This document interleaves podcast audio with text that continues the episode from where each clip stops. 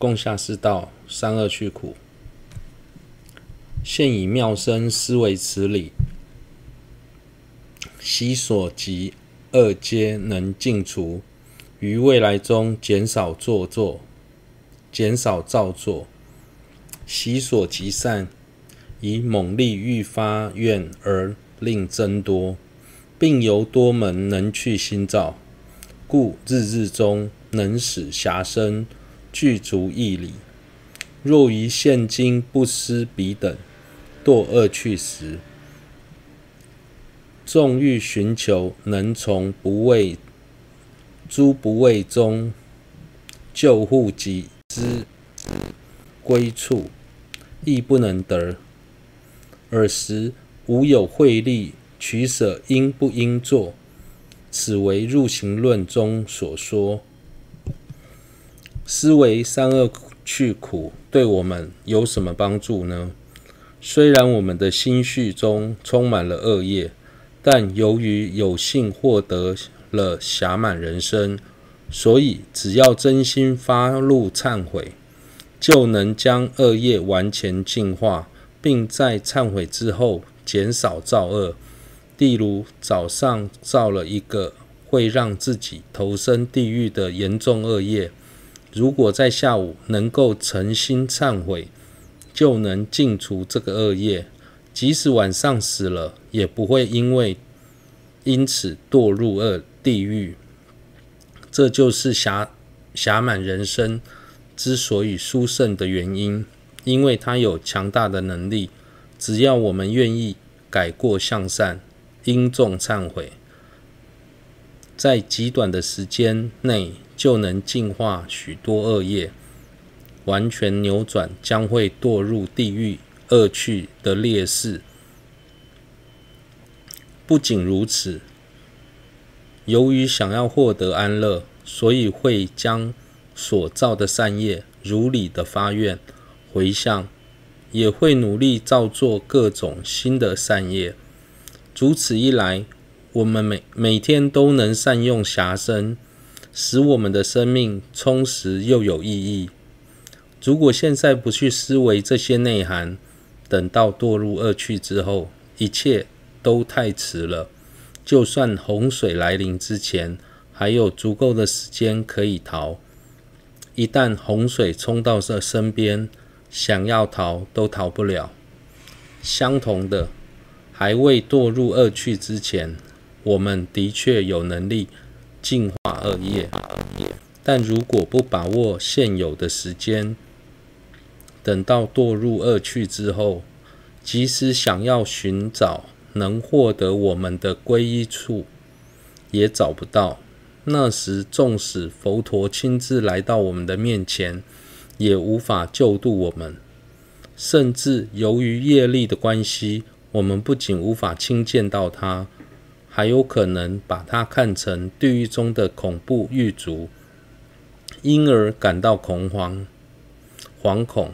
害怕，不主不仅如此，堕入恶趣之后，难以分辨是非善恶，所以想要再次跳脱恶趣，投身善趣，几乎是不可能的事。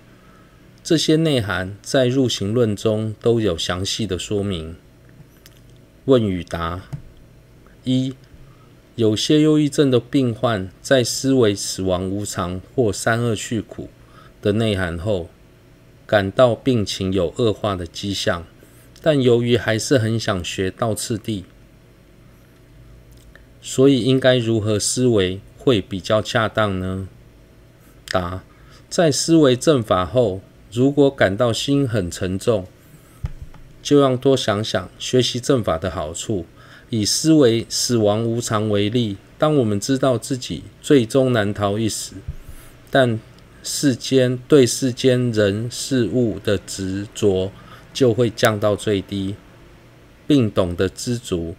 在这种情况下，内心可以获得满足的喜悦，心中的忧虑也会因此减轻，对病情反而会有帮助。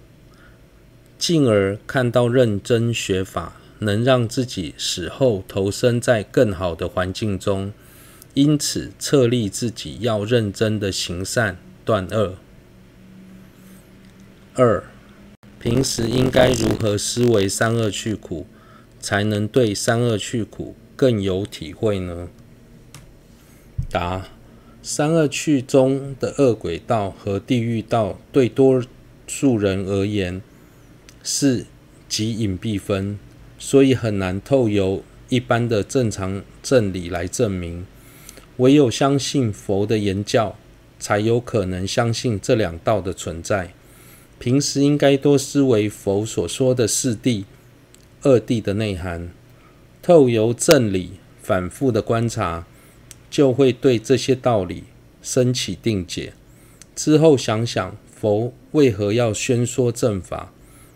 是因为佛不忍众生受苦，为了救度众生才宣说正法。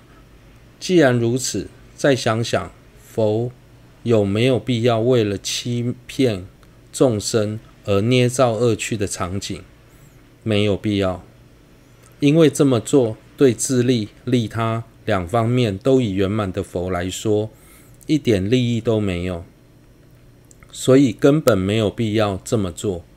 以这种方式反复思维，就能对三恶趣中有比较强烈的感受。然而，对三恶趣苦没有感受。不见得是因为不相信有恶趣的存在，或许真正的问题是我们并没有持续的去思维。以近边地狱的粪泥、粪秽泥为例，多数人都不相信会有这个这种地方，但仔细想想，我们在母胎中的场景，不就跟粪秽泥是大同小异吗？但我们对于母胎中的苦有感受吗？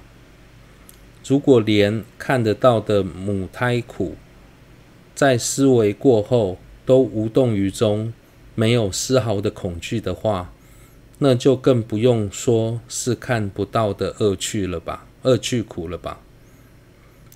另外，思维恶趣苦时，要设身处地的站在对方的立场上去思维，比方我们在思维流浪狗的痛苦时，要想想他们平时觅食的方式、吃的食物、住的地方、如何过活等等。思维过后再想想，如果我身为流浪狗，能忍受这种生活方式吗？